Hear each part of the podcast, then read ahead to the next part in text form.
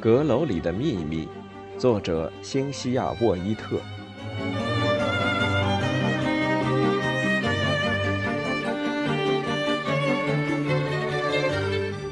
第十二章：解读遗嘱密码。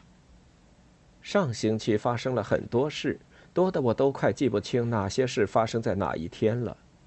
我是星期天晚上胃痛的，星期一整天都待在床上。星期二下午，麦克来看我时，我把秘密告诉了他，把他变成了我的盟友。这个好盟友在第二天，也就是星期三的早上，来帮我一起整理最后一项文件。这几天夜里，巴沃太太都在我房里陪我睡。夜里，我每次醒来，总能听见她低沉的鼾声，然后在她的鼾声中，又放心的重新睡着。你或许会觉得奇怪。像她这样有着一段不堪的过去的女人，怎么还会让我感到宽心？但我真的很信任她。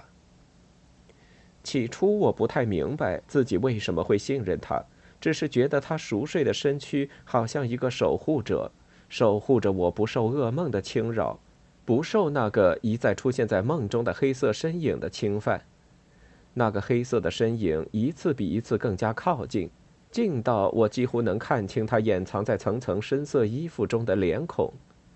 他每晚都强压着我回到那片林间空地，把我拉到瀑布边缘，然后站在那道木板桥上朝我伸出手。在这些梦境中，阴暗的风扫着我脚踝边的裙摆，瀑布下方深邃的水潭里并没有人在等待。我知道是谁的身躯躺在那水潭里。可那鬼魅般的黑影仍强拉着我走上木板桥。湍急的河水在我的赤脚下方奔流。有一次，从下面升起了一个女人的身影，他伸出双臂，像要来拥抱我。我随即就吓醒了，害怕的全身颤抖，死命的捂住嘴巴。这些时候，巴沃太太的鼾声在我的耳边就像音乐一般。那单调而有规律的吸气、吐气声，在黑暗中安抚着我，使我能够放心的再次合上眼睛。事情来得太快了，让我难以好好思考。由于夜里老做噩梦，睡不好，白天醒着的时候，我总是觉得头重脚轻，好像随时都会摔倒，无助的坠入危险之中。我很清楚，在坠落到底之后，我可能会发现什么。这个念头让我害怕的不敢再想下去。星期三早上，我在图书室才刚开始工作，巴沃太太便带着麦克走了进来。我分给他一堆文件，然后各自埋头整理。麦克有点坐不住，在椅子里一直不停地扭动着身体，一副坐立难安的样子。他时不时地翻动那堆文件，看看还剩下多少没有处理。才做了半个小时，他就抬起头来看着我说：“我错了，这比念拉丁语还要难呢。”不过他还是继续整理下去。自从打开那个抽屉却大失所望之后，我不敢再过度奢望会发现什么有价值的东西，只是依然抱着希望。我继续整理文件。看到更多的清单，还有一张家里的物品放置图表，其中包括各种婴儿用品，如粥碗和茶匙等。这表示我整理到了1882年或者1883年的文件。我问麦克，多大的婴儿才可能要用到这些东西？他告诉我，那些物品很可能只是婴儿出生时别人送来的礼物。接着，他开始长篇大论。解说婴儿最早在什么时候会用到这些东西，以此推算出最精确的日期。见我严肃地瞪着他，他叹了口气，继续埋头翻阅文件。接着，我又发现一封艾琳写的短简，夹在波士顿一家商店的几张订购单和几个股票经纪人的来信里。那是一封私密的信件，几乎可算是一封情书。看了这封信。我觉得写信的人非常契合我在卡兰德先生家里看到的那幅画里那个一本正经的女孩。短简的内容如下：丹，我希望拜托罗杰士先生的事一切顺利。他也许会不喜欢你的画，或者发现你的画并不好卖，但对你而言这是个很好的机会。为这事，你一定要记得替我好好感谢一下康斯坦。不过，如果你不愿意，你也不用亲自向康斯坦道谢，他会谅解的。你们俩彼此之间似乎很能谅解。有时我甚至会想，他可能比我更适合做你的妻子，因为你们都很清楚什么才是对的。我是个沉默的人，而且太优柔寡断。我总是任由情感操控着理智。此刻，我正坐在我们的孩子身旁，他朝我伸出两只小手。我不禁想起你的双手，想起你的手指被他的小手紧紧抓着的样子。想到这一切，我觉得是那么的自信而满足。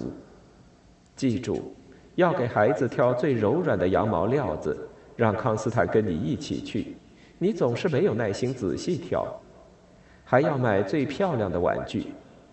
我知道你有自己的主见，但你一定要答应我，听一听康斯坦的建议，因为他的建议总是好的。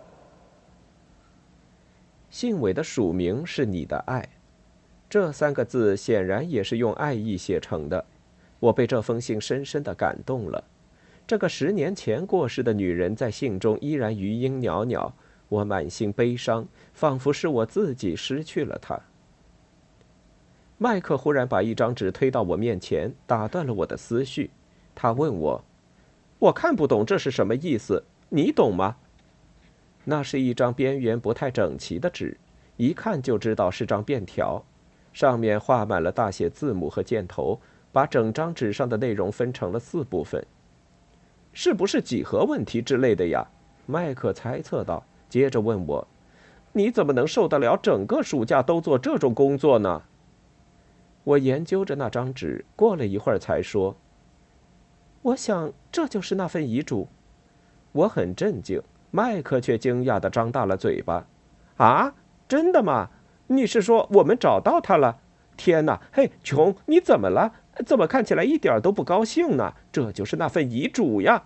他兴奋地一把抓起那张纸，冲到窗户前，接着又脸色一沉，沮丧地说：“不可能，遗嘱一般都是又长又复杂的。这是一份草稿。”我耐心地跟他解释：“你看，L W T 代表的是遗嘱和临终宣言，P 打头的部分则代表着私人。”永远、永久或个人的遗赠，大概是这个意思，因为他一定还有别的想遗赠的人或是团体，比如仆人或者慈善机构什么的。而接下来这一部分呢，全都留给 I.T，也就是艾琳·蒂尔，对吧？还留了一部分遗产给 J，也就是约瑟夫·卡兰德。V 呢，就是维多利亚；B 是本杰明。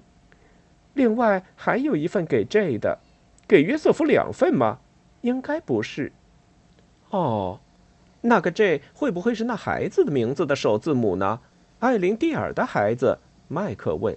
很多人名的首字母都是 J，比如詹姆士、约翰、珍娜、杰西卡、杰夫什么的。还有，你认为 E.C 代表什么？那个被划掉的 P.C 又是什么呢？P.C 是后来加进那部分中的，看出来了吗？可能是定期支付的生活费，蒂尔先生和卡兰德先生都有一份。我还在研究那些缩写代表的意思。麦克忽然说：“我明白了。”刚才他一直站在我身边，看我循着那些箭头逐个儿解出名字，费劲地把每一部分的意义弄清楚。你听着，麦克说：“老卡兰德先生决定把财产留给他女儿艾琳。”如果女儿比他早死，常理来说这不大可能，对吧？那就将财产分给这两个家庭，由蒂尔先生担任全部财产的信托保管人，对吧？这么一来，如果艾琳死了，卡兰德先生就能得到一半的信托金，也就是说，他只有生活费，而这个 J.T. 可以得到另一半的财产。如果卡兰德先生死了，他的三个孩子便能得到他的那一半。因此，老卡兰德先生是先把财产分给女儿，然后再给他的孙子们。如果大家都死了，他便把财产捐赠给这些他画了圈的机构。我真想知道他究竟有多少财产呢？你呢？麦克在我根本还没想到之前，就已经揣摩出老卡兰德先生的遗产规划了。这个，他指着一个加括号的部分说。一定是艾琳蒂尔的遗嘱的条款，注明把所有的财产留给他的孩子。如果那孩子死了，便把财产留给他弟弟，而且没有任何信托保管人。我补充了一个细节，所以说卡兰德先生不是信托保管人，而蒂尔先生也没有继承遗产。他点点头。如果真是这样，那后来会发生什么事呢？我问。乔赛亚·卡兰德先生死了，艾琳继承了财产。我一边说，一边让手指循着纸上的箭头指示方向前进。他死了之后，他的孩子便继承遗产，由蒂尔先生担任信托保管人。麦克补充一句。而当这孩子失踪，我继续推论：如果这孩子仍然活着，那他就能继承所有的财产。如果他死了，财产便全归卡兰德先生所有了。麦克大声地说出了他的想法。而如果没有人知道他是死是活，那所有的财产便保持原状，对吧？我做出结论。在某种程度上，目前财产都在蒂尔先生手里，因为他是信托保管人，所以也可以说是他继承了财产。对呀，麦克附和道。可是，一个人失踪了七年之后，法律就可以宣布他已经死亡了。为什么蒂尔先生始终不这么做呢？我们再次沉默。麦克展开了第二回合的思索，想了一会儿才开口：“如果艾琳·蒂尔是被谋杀的，那有可能是因为凶手更想要那份更改之后的遗嘱，也就是财产平分。”也有可能是因为，如果他比他父亲早死，财产便会有两个家庭均分，由蒂尔先生担任全部财产的信托管理人。那我们根本就没有解出答案来，对吗？我这才明白过来，我们只找出了两个有动机的人，而这两个人都会因更改后的遗嘱而受益。麦克看着我说：“我真是不知道为什么你还能这么冷静。”其实我并不冷静。只是他看不出来罢了，我心里乱成了一团，只能紧紧抓住既有的事实，就像快溺死的人想紧抓着最后一根稻草。那么，我继续往下分析，真正的问题并不在于艾琳蒂尔的死，而是那个孩子。第一，孩子到底怎么了？第二，为什么没有人对孩子的失踪展开任何调查？第三，为什么孩子没有被宣布法定死亡？就在这时，巴沃太太推门进来，叫我们去吃午饭。他对麦克说：“蒂尔先生让你留下来吃饭。”“好的，谢谢。”麦克应着，用眼角余光瞄了我一下，看起来有些尴尬。“你们两个在这里干什么呀？活像两只刚偷吃完金丝雀的猫。”蒂尔先生已经坐上餐桌了，他警告我们。我们赶快把那份遗嘱草稿塞回那堆文件里。他曾被压在那里这么多年都没有被注意到，我想那个地方应该是很安全的。我心想，有些事情应该是安全的，但我却并不觉得安全。我觉得既迷惘又困惑。那个噩梦似乎已悄悄地渗入白天，就在我的视线余光之外，有几个阴影缓缓地移动着。艾琳蒂尔，那个失踪的孩子。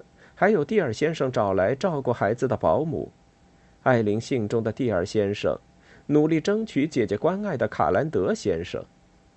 老乔塞亚·卡兰德想尽办法妥善处理自己的财产，或许他最了解自己的家人，然而他显然不信任自己的儿子和女婿。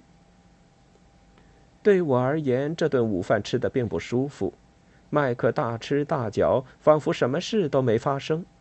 蒂尔先生比平时更加沉默寡言，注视他，但又不能转开脸不看他。我真希望他开口说话，说什么都好，好好让我觉得一切都还正常。可是他真的开口了，我又更加紧张惊慌，不知道如何回答。我吃的很少，很快。你姨妈没有教你用餐礼仪吗？要把盘里的食物吃完。蒂尔先生问。我瞪了他一眼，这又不关他的事。我不理他，只管问麦克：“你没回去吃午饭，你妈妈不担心吗？”他为什么要担心？他知道我在哪儿呀。麦克回答。可他并不知道你要在这儿吃午饭呀。我追问。啊，他跟我说，爱待多久就待多久，这一阵子没关系。所以你是来这儿监视我的喽？我说。麦克听了很不自在，转头去看蒂尔先生。不知为什么，他这个动作令我很愤怒，而且还不是那种跺跺脚的生气，而是令人感到全身都被炙热的怒火包围。我瞪着他们两个人，蒂尔先生正想开口说话，我看出来了。不等他开口，就抢先发言：“我不需要任何人照顾。”我冷冷地对他们说：“以前也没有人照顾我，不是吗？现在你们突然这么关心起我来。”我一时想不出什么足够刻薄的字眼，于是说到一半打住了，然后平静地折好餐巾，起身离开餐桌，镇定地走出餐厅，再走出大门。一走出大门，我便立刻拔腿狂奔，趁别人看见我的泪水之前赶快逃走。我冲进树林，奔向瀑布。欲听完整版有声书，请关注我的微信公众号“我也读书 FM”，获得收听与更新信息。